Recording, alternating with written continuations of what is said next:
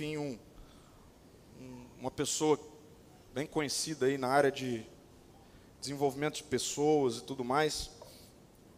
Certa vez ele disse que ah, uma mente hiperacelerada tem tendência a ser impulsiva, a não pensar antes de reagir e a ter baixo nível de paciência com todos ao seu redor. Quando eu li isso, eu fiquei pensando, bom, eu acho que isso, de alguma maneira, afeta a todos nós, porque nós vivemos numa sociedade ah, hiperacelerada.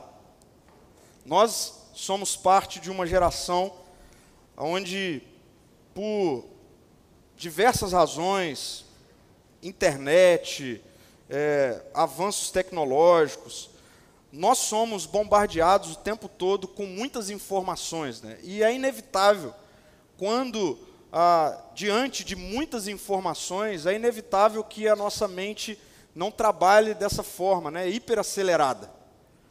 A gente o tempo todo sabe de tudo, né? o tempo todo a gente fica sabendo do que está acontecendo, o tempo todo a gente está diante de opiniões, o, o, tempo todo a gente vê gente especialista em tudo. Né? Então, o tempo todo nós somos bombardeados de muitas informações que faz com que ah, a gente, eu não sei se você tem essa percepção, eu tenho, de que parece que o tempo todo a gente está em guerra. O tempo todo parece que a gente está numa trincheira de confronto de ideias, né? O tempo todo a gente está diante ah, de gente discutindo sobre diversos assuntos e a gente fica no meio disso. Às vezes nós nos colocamos diante disso e a gente acha que a, a, a vida gira em torno de vencer batalhas todo dia. Né? Isso tem aspecto relacional nos nossos relacionamentos, isso tem aspecto com relação a temas dos mais diversos, seja política, seja, enfim, vários outros. O tempo todo a percepção que nós temos ah, parece que nós estamos em guerra contra pessoas o tempo todo ao nosso redor. Eu queria que você pensasse um pouquinho na sua última semana. Não vai muito longe. Quais foram as guerras que você teve que lutar ou que você se encontrou no meio delas? Eu, quando paro para pensar em mim, na minha última semana, enfim, ah, seja pela internet, redes sociais, eu me vi diante de várias dessas guerras, várias dessas discussões. Talvez você vivenciou momentos assim dentro da sua casa, num relacionamento muito próximo, onde ah, houveram discussões, houveram ah, debates, você teve que convencer ou tentaram te convencer de algo, né? abrindo um parênteses aqui, logo fechando, a gente está bem diante de um momento assim, né? Onde o tempo todo estão tentando convencer a gente de quem votar, quem não votar, esse é bom, esse é ruim. E como é viver no meio disso? Né? Cansa, né? Viver o tempo todo em guerra cansa. Viver o tempo todo numa sociedade é, é, de batalhas cansa, né?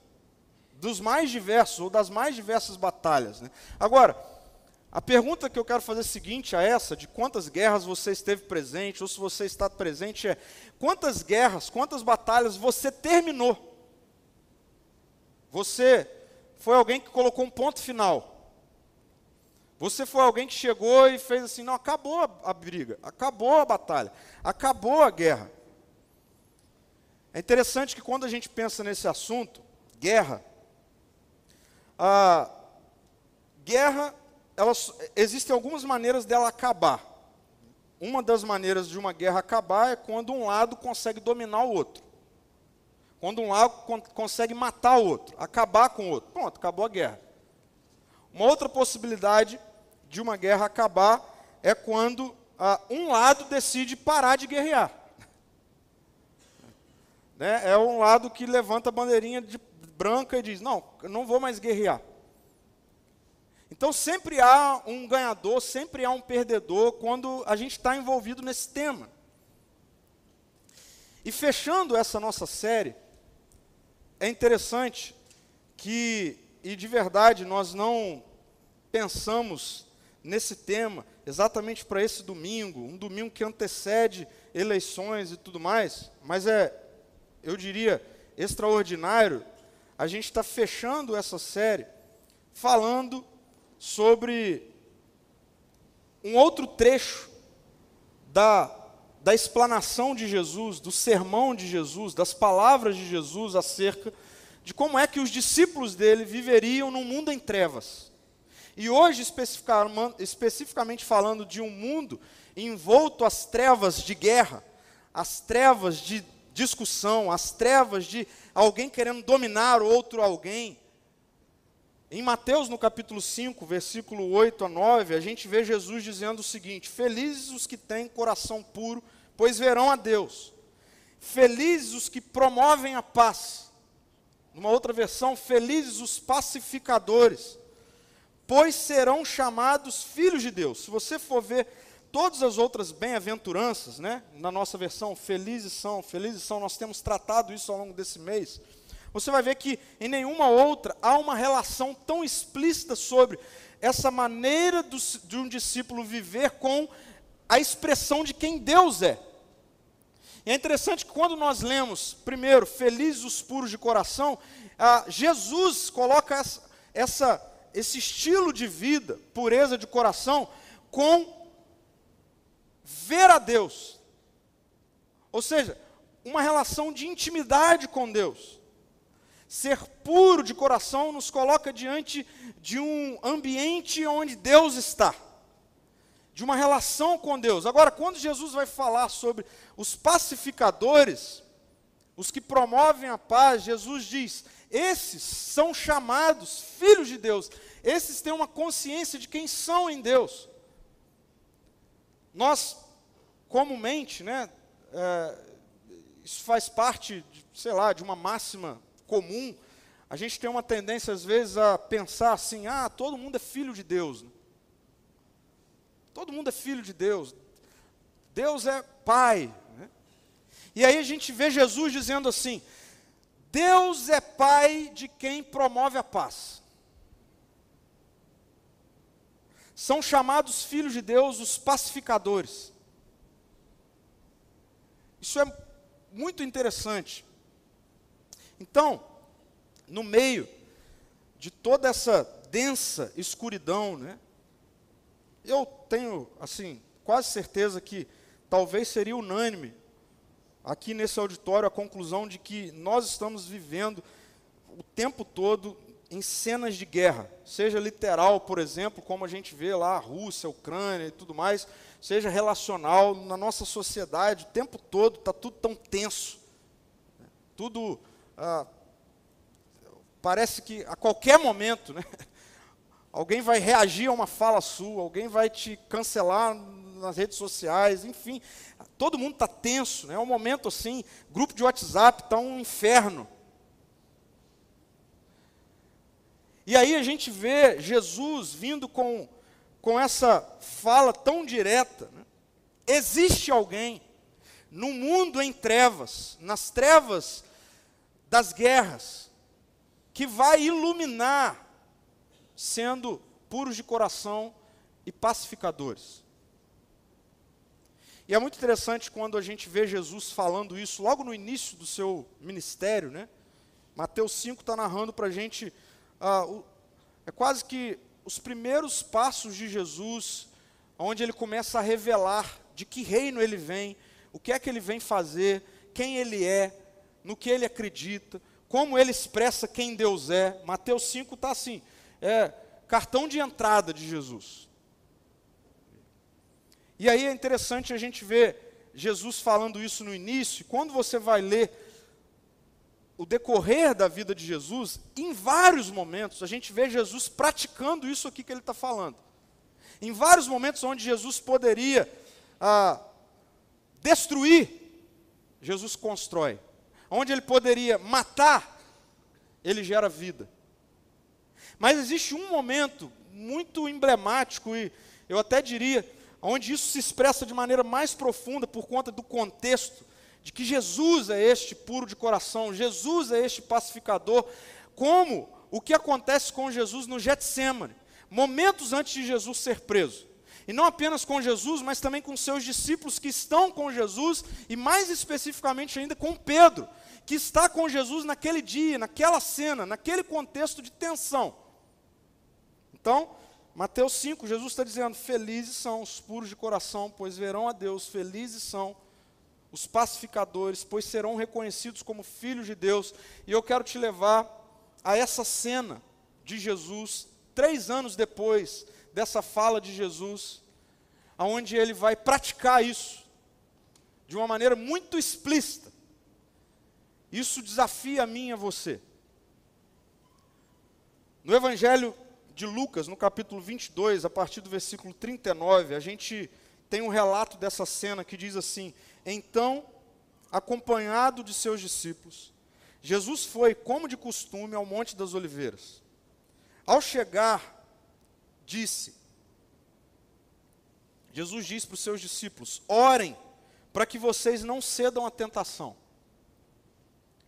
Afastou-se a uma distância, como de um arremesso de pedra ajoelhou-se e orou: Pai, se queres, afasta de mim esse cálice. Contudo, que seja feita a tua vontade, não a minha.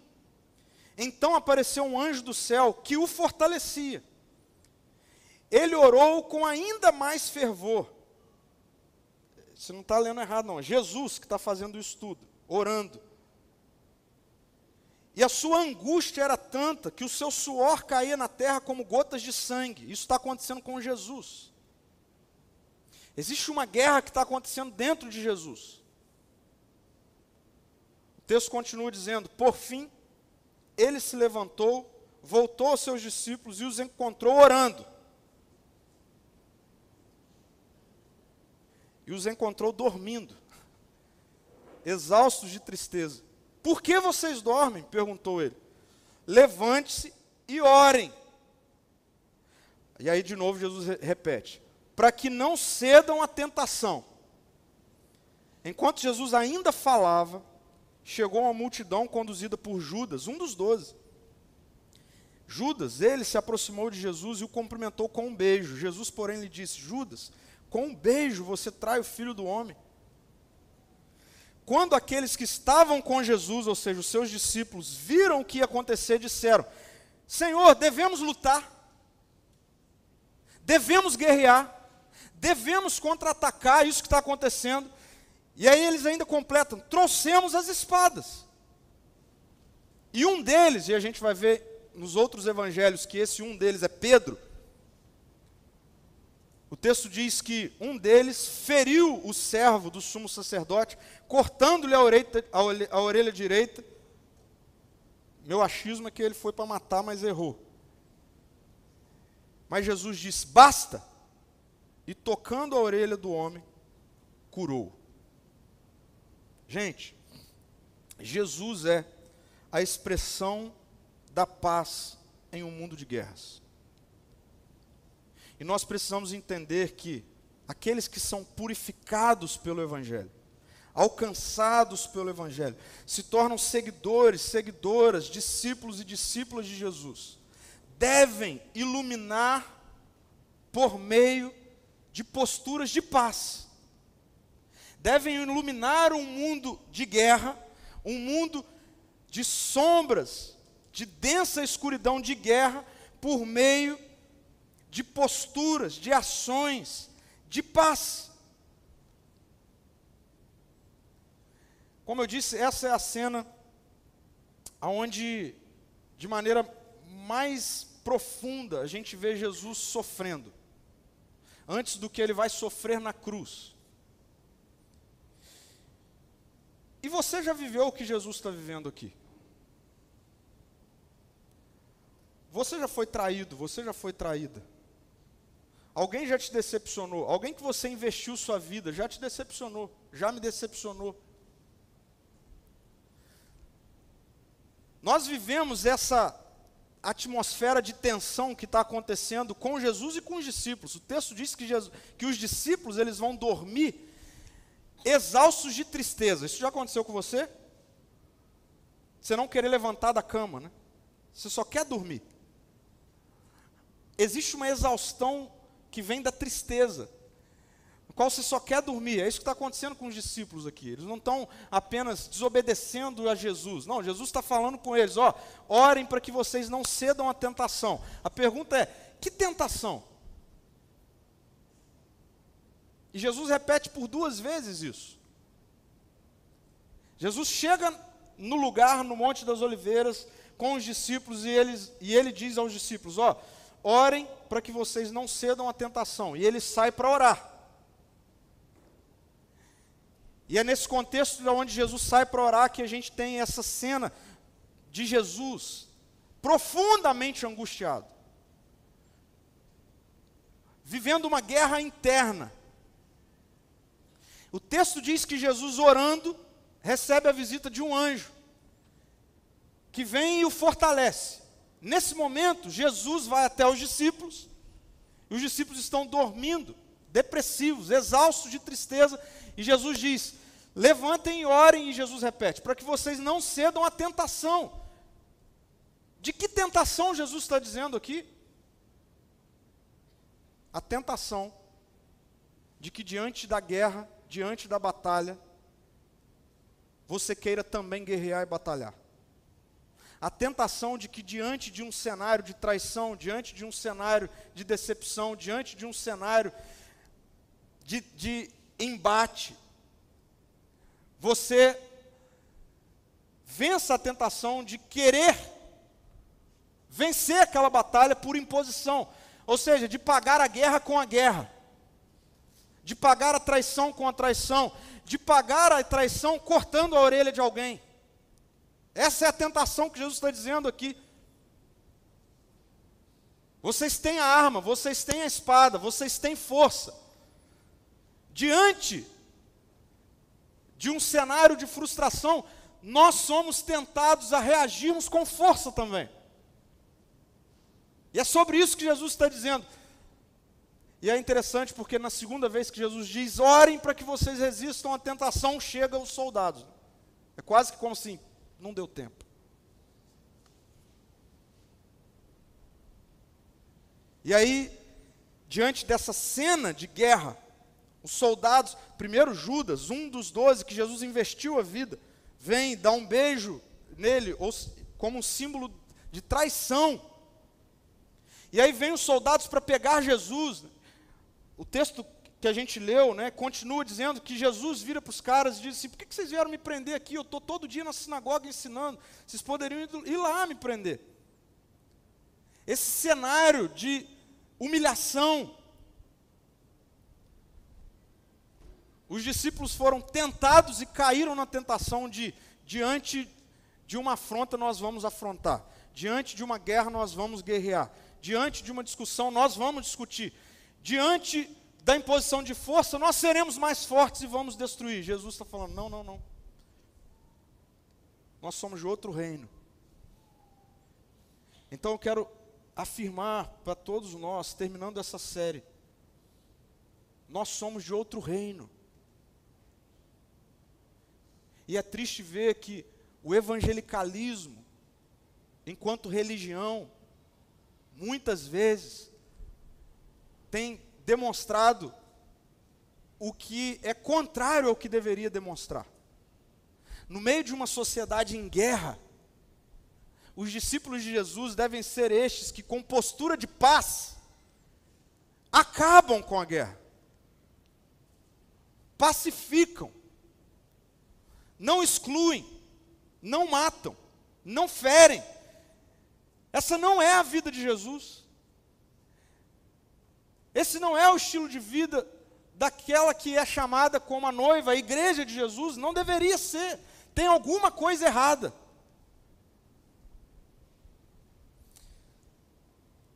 Mas a gente precisa levantar algumas questões para a gente aprofundar um pouco esse tema, por que, que isso está acontecendo, e eu queria desenvolver com vocês três questões. Primeiro, qual é o nosso problema? Por que, que muitas vezes o que nós fazemos é, diante de guerra, guerrear, diante de ferida, ferir, diante de discussão, discutir. Diante de imposição de força, tentar ser mais forte ainda. Por que, que isso é assim nos nossos relacionamentos? Na nossa casa, no nosso ambiente de trabalho. Nós somos discípulos de Jesus, mas por que, que muitas vezes o que se vê em nós e através de nós é essa postura bélica, reativa, destrutiva? Quando Jesus diz: Vocês são a luz do mundo, um mundo em guerra, vocês eram paz. Por que, que isso não é assim? Qual é o problema do ser humano? Qual é o meu problema e o seu problema? E segundo, se existe solução para isso, qual é a solução? E por fim, qual é o resultado dessa solução?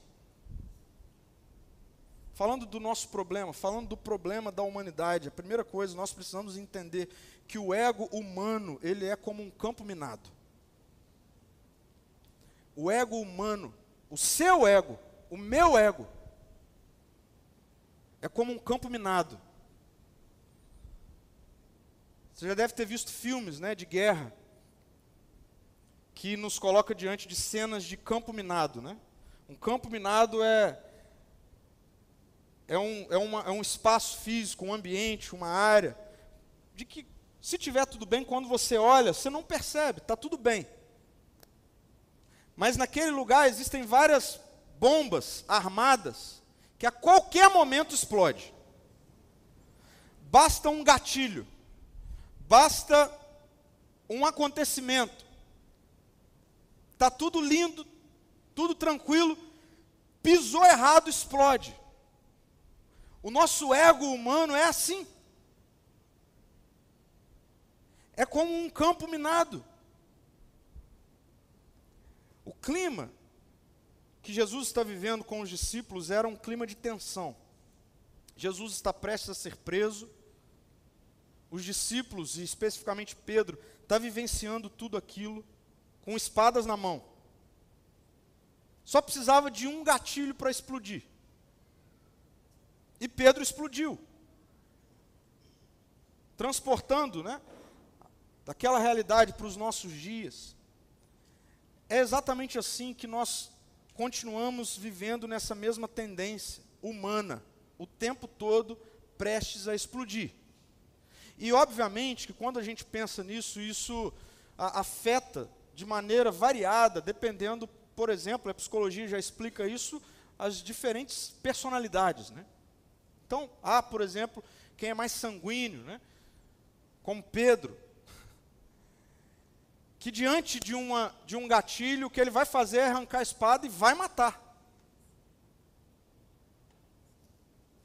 Diante de um pisão no calo, vai atravessar uma palavra, vai levantar a voz.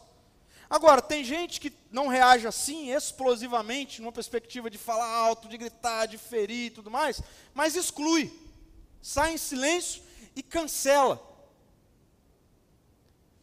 É assim que nós vivemos.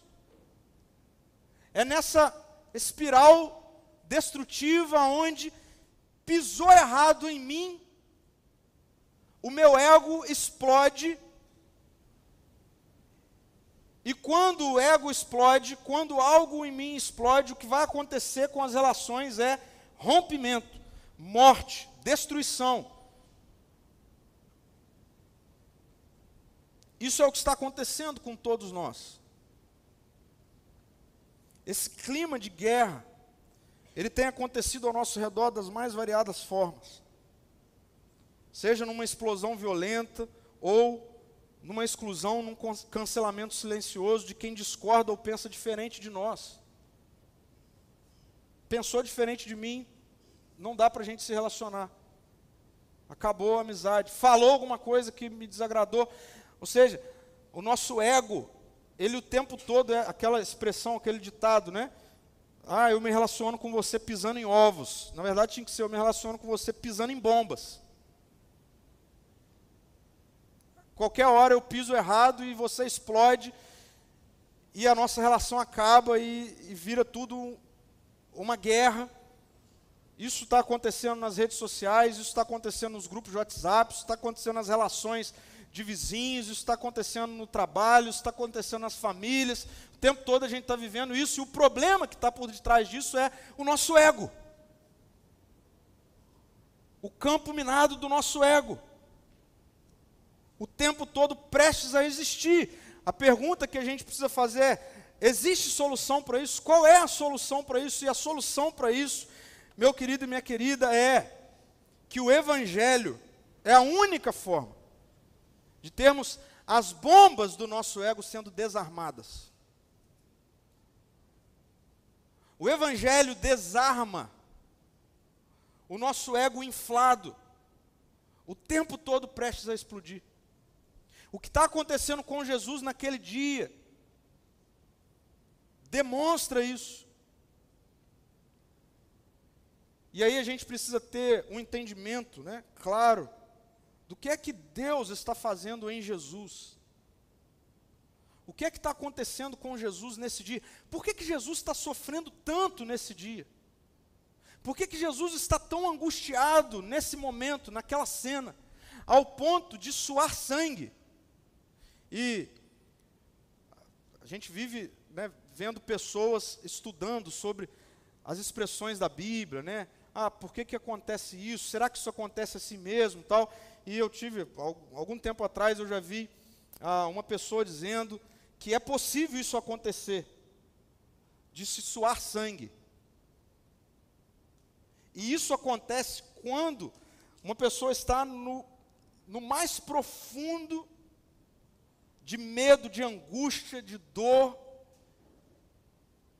nesse ambiente mais profundo de percepção de isolamento. E é isso que está acontecendo com Jesus. Jesus está assim. Essa é a cena. E por que que Jesus está assim? Jesus está assim, meu amigo, minha amiga que está aqui hoje Jesus está fazendo isso, Jesus está sofrendo o que ele está sofrendo, para que houvesse pacificação na relação de Deus comigo e com você. Porque nós estávamos em guerra com Deus, nós éramos vistos como inimigos de Deus, toda a humanidade, seja você evangélico, ateu, seja o que for, todo ser humano, nós vimos isso algumas mensagens atrás sobre justiça, não há um justo. Todos pecaram, todos se colocaram numa posição de inimizade com Deus. E Jesus, nesse momento, como em nenhum outro da sua existência, estava experimentando o ápice do abandono de Deus. E Jesus, como o Filho, Jesus, como esse essa parte da Trindade, nunca experimentou, ao longo de toda a sua vida, abandono de Deus, abandono do Pai. E Jesus está prestes a experimentar isso. É isso que Jesus diz quando ele ora, dizendo: Pai, se for possível, afasta de mim esse cálice. Jesus não está com medo de morrer. Tem gente que acha que Jesus está falando assim: Eu não quero morrer. Não, Jesus não está com medo de morrer. O que Jesus pede para que o Pai, se for possível, afaste esse cálice dele, é o cálice do abandono de Deus. É a angústia de, por um momento, ter a sua relação que é plena com Deus, sendo completamente destituída. E Jesus está fazendo isso, Jesus está no meio dessa guerra, Jesus está no meio dessa batalha cósmica para que eu e você pudéssemos ser reconciliados com Deus, para que eu e você pudéssemos agora estar diante de Deus, não mais como inimigos, mas agora como filhos. Paulo vai dizer que em Cristo, Deus estava reconciliando consigo o mundo. O Evangelho é a boa notícia de que você tem paz com Deus. O Evangelho é a boa notícia de, de que por aquilo que Jesus fez por você, Deus não olha mais para você como um inimigo. Não há mais dívida. Não há mais rompimento. Você pode estar diante de Deus por aquilo que Jesus fez por você. E essa notícia, ela precisa pacificar se há paz entre a minha vida e Deus, se há paz entre você e Deus, precisa haver paz entre você e todos ao seu redor. Por isso, uma vez pacificados no nosso interior, nós podemos agora viver como Jesus vive. E é muito interessante porque há outras cenas onde do lado de fora existe batalha, guerra, tempestade, mas Jesus naquele barco dormia. Por que, que Jesus dormia? Porque Jesus tem uma relação de paz interior completamente resolvida. A boa notícia é que o Espírito Santo de Deus, que habitava plenamente em Jesus, habita em mim e em você. E agora, tendo paz com Deus, nós podemos viver pacificamente, nós podemos ser este ponto que ilumina uma sociedade em trevas de guerra. Nós podemos carregar a vida pacificadora de Jesus. Só que aí tem um detalhe que aparece nesse texto e que eu quero chamar a minha atenção e a sua atenção.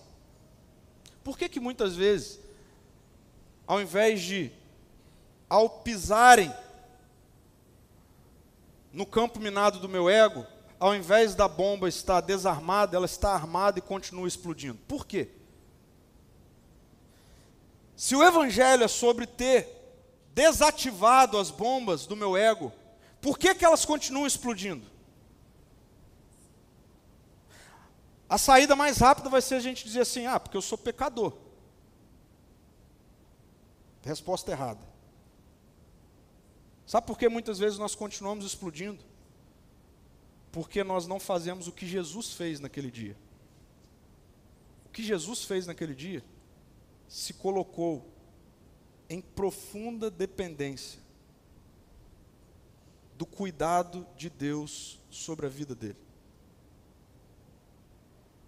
É como se Jesus estivesse falando comigo e com você assim: orem para que vocês não cedam à tentação.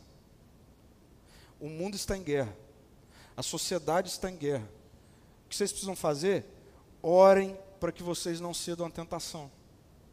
Orem para que vocês, numa sociedade em guerra, tenham a percepção de quem vocês são em Deus do quão cuidados vocês são por Deus, de que é Deus que é o juiz, de que é Deus que é o vingador, não você, de que é Deus que tem condição de trazer juízo, não nós.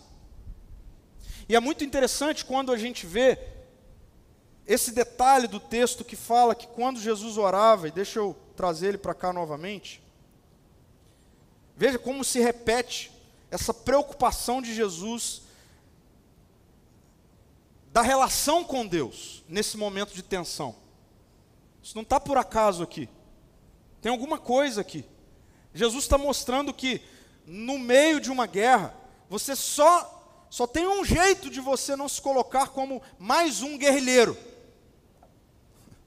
Só tem um jeito de você se colocar como aquele que pacifica, ao invés de ser aquele que que quer dominar, que quer vencer, que quer matar, que quer destruir. Só existe uma forma, você precisa ter um encontro real com o cuidado de Deus.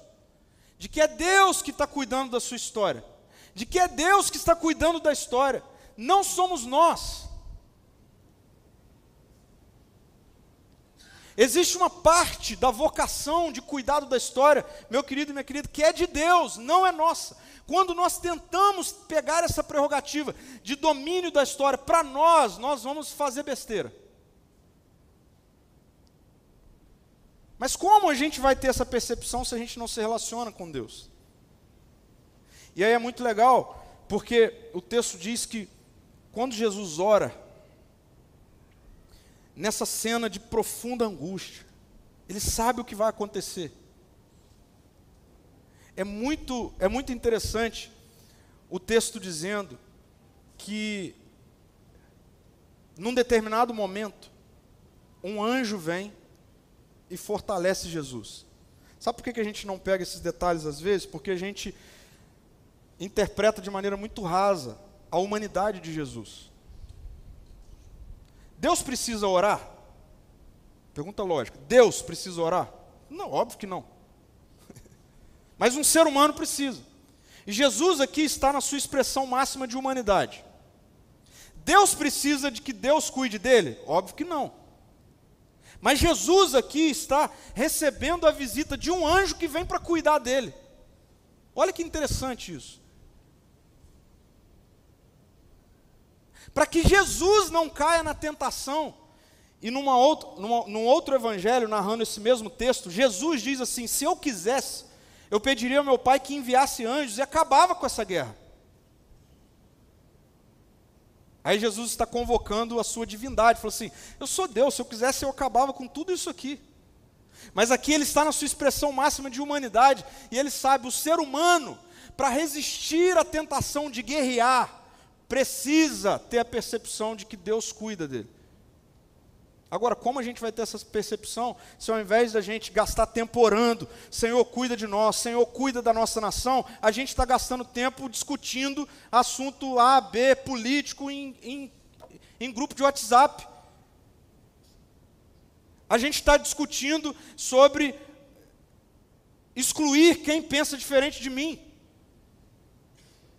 A gente vai para a rede social tentar convencer as pessoas de que o que eu penso é o verdadeiro e o correto, o que você pensa não. E aqui eu não falo mais de política, sobre diversos assuntos. E a gente vai vivendo nesse mundo em guerra, mundo em guerra, e a gente vai guerreando, matando pessoas, ferindo pessoas, excluindo pessoas. Vem cá, nesse tempo todo que você está nessa espiral de guerra, qual foi a vez que você parou para orar e falar: Deus, o Senhor governa, a história é do Senhor. É o Senhor que cuida de mim. Se me ferirem, se mentirem a meu respeito, e eu sei que é mentira, se falarem algo contra mim que não é real, é o Senhor que guerreia as minhas guerras. Eu não preciso guerrear. Eu não preciso pagar o mal com o mal. Eu posso pagar o mal com o bem. Eu não preciso cortar a orelha, eu posso dar outra face. Eu não preciso romper, eu posso caminhar mais uma milha. Mas como a gente vai fazer isso se nós não nos relacionamos com Deus? A gente dorme.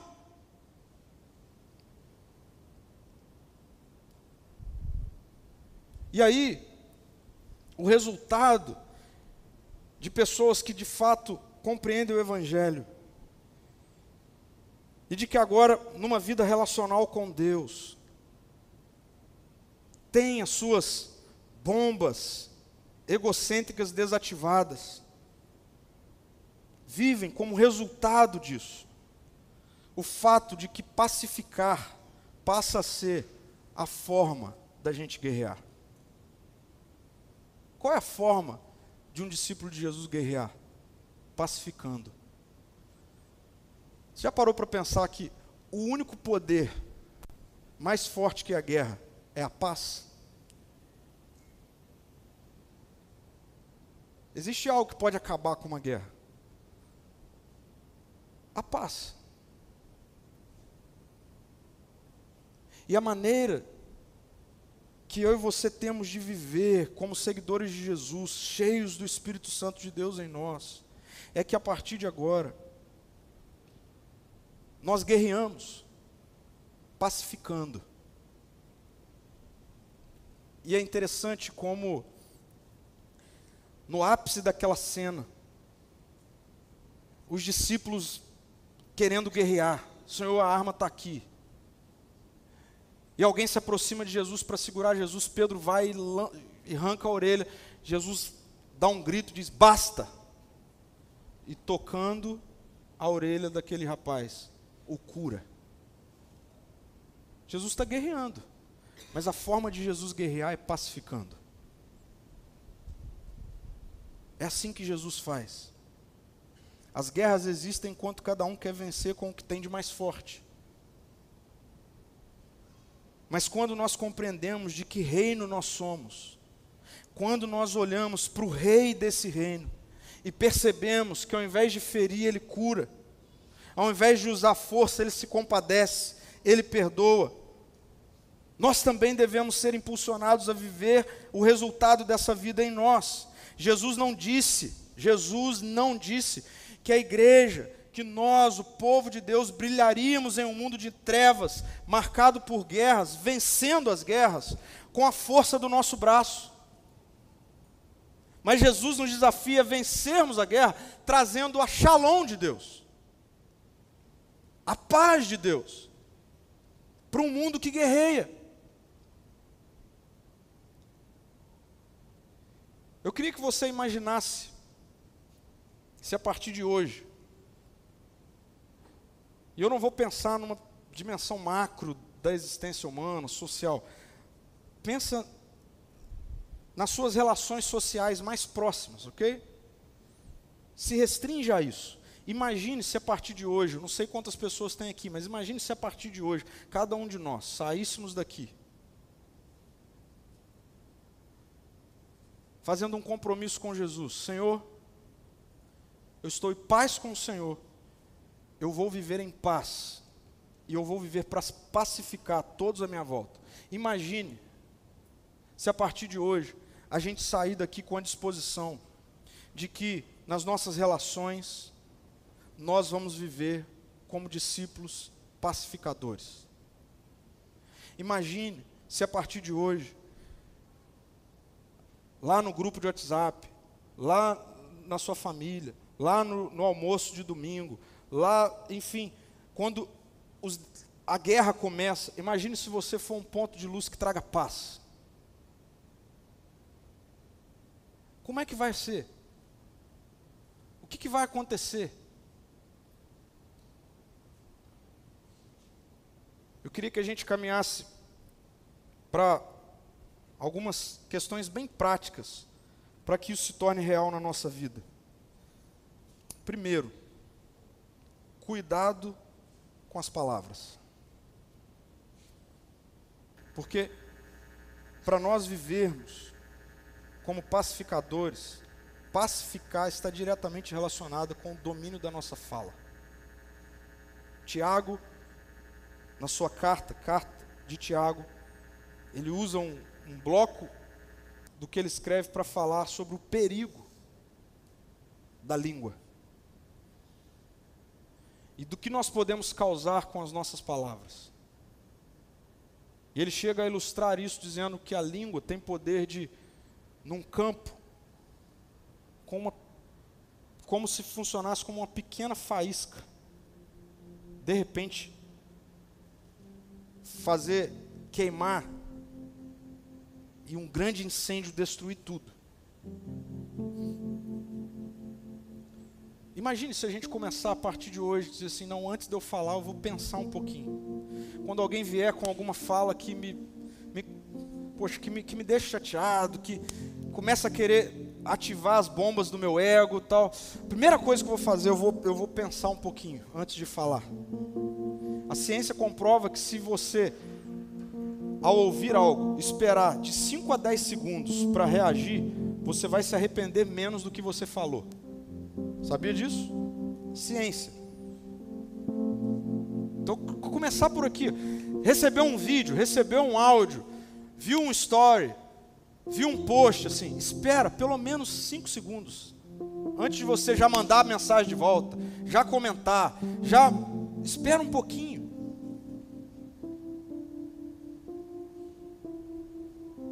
Para pacificar, a gente precisa cuidar das palavras. Segundo, gente, excluir é incompatível com pacificar. Excluir é incompatível. Nós estamos vivenciando e presenciando uma aberração social. Uma aberração. Que passa muito por esse aspecto de que tudo que pensa diferente de mim precisa morrer.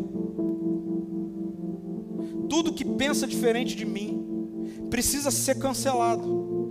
Tudo que pensa diferente de mim precisa ser excluído. E a gente está vivenciando isso, inclusive na igreja. Não é possível.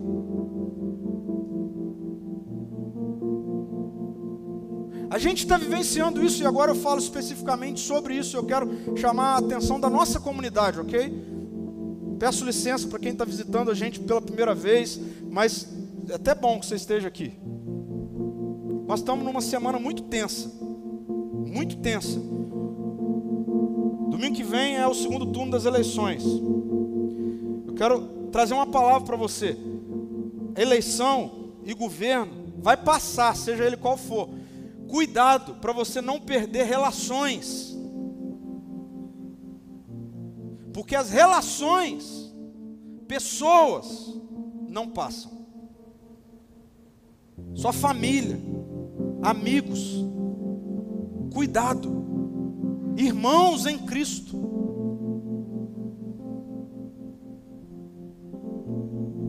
Você pode votar em quem você quiser.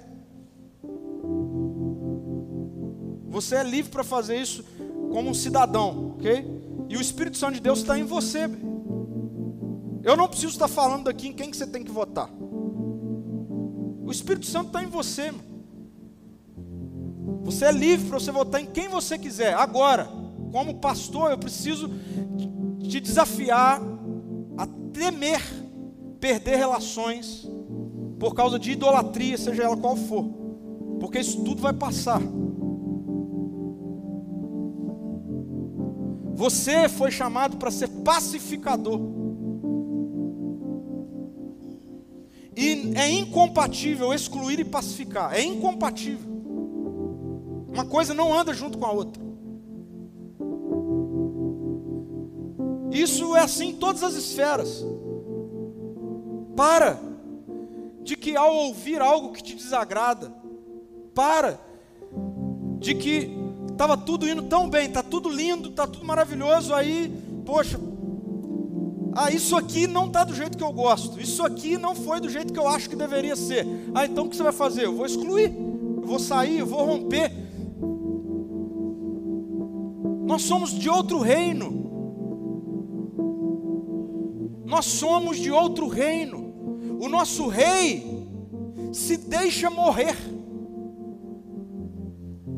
O nosso rei vira outra face. Eu termino com isso. Pacificadores tocam para curar, não para ferir. Pacificadores mandam mensagens para curar, não para colocar mais lenha na fogueira.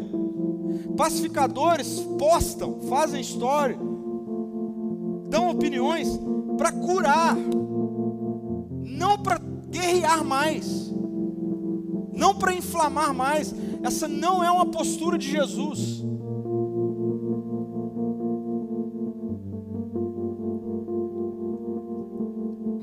A partir de hoje você entrar nas relações para curar, você entrar nas conversas para curar.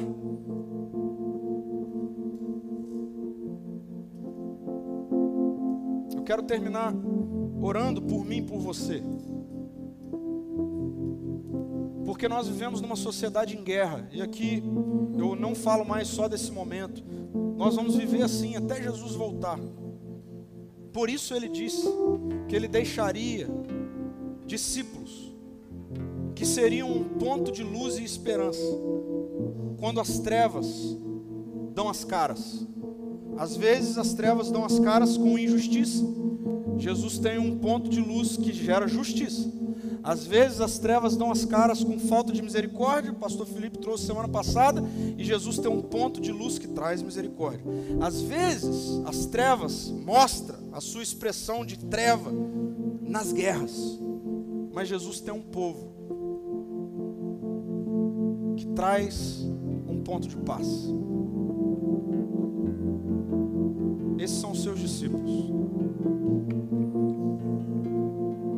Seus olhos, vamos orar.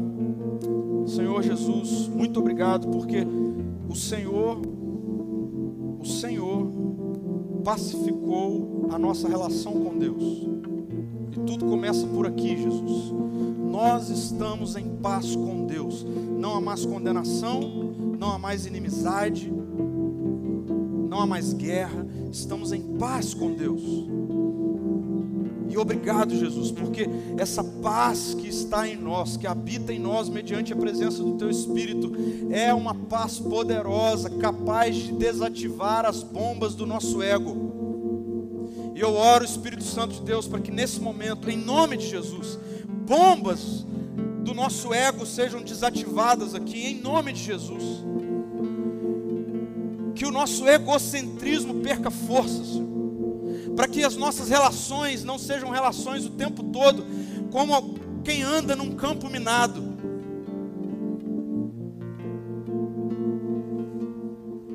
Porque agora temos paz com Deus, podemos ter paz com todos os homens. Porque agora temos paz com Deus, isso é real, Jesus. Nós podemos dar a outra face, nós podemos caminhar mais uma milha. Nós não precisamos excluir, matar, arrancar a orelha, ferir. Nós podemos tocar para curar, para redimir, para perdoar, para gerar paz. E eu oro por essa comunidade aqui, Senhor, por essa igreja aqui, Senhor.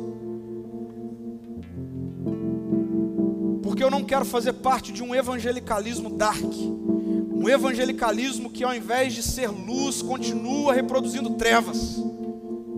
Que o nosso estilo de vida seja profético nesse sentido. Pai, em nome de Jesus, que ao longo dessa semana a gente saia pelas ruas da nossa cidade, a gente vá aos lugares de trabalho, nas salas de aula, a gente vá para a praia, para o shopping, a gente ande nos condomínios em que vivemos, a gente vá para as nossas relações, como quem vai para ser pacificador, como quem vai carregando a shalom de Deus, a paz de Deus.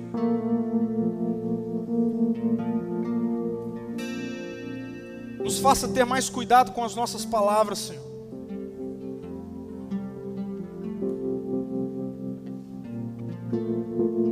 Senhor, muito obrigado, porque o Evangelho não é sobre uma religião. E como seria bom se a gente começasse a viver isso na prática mesmo, Senhor.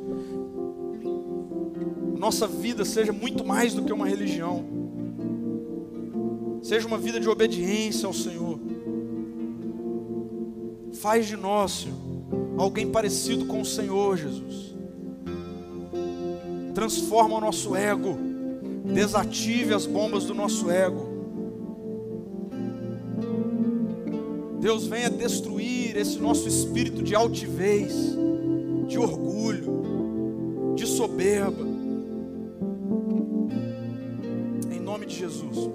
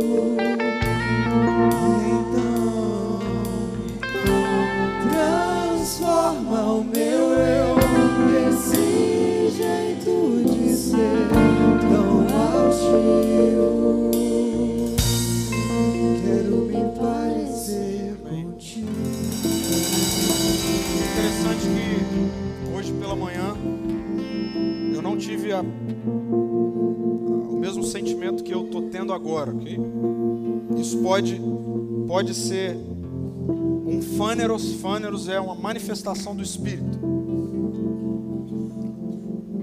Trazendo alguma palavra de conhecimento, alguma coisa que pode estar acontecendo realmente. Que hoje pela manhã eu não, não senti, não tive essa percepção. Enquanto a gente cantava aqui, veio, veio na minha mente essa triste realidade de que pode haver pessoas no nosso meio aqui, cantando, adorando, de alguma maneira, com a vida dizendo que, que Deus é importante, né? E talvez, nos últimos tempos, ter perdido relacionamentos por conta desse contexto político que a gente está vivendo. Isso pode estar acontecendo com você. Talvez ao longo desses últimos meses você tenha rompido relacionamentos. Talvez você tenha dito palavras que você não deveria dizer. Talvez você tenha dito, lançado estigmas sobre pessoas que você não deveria ter lançado. Você está errado.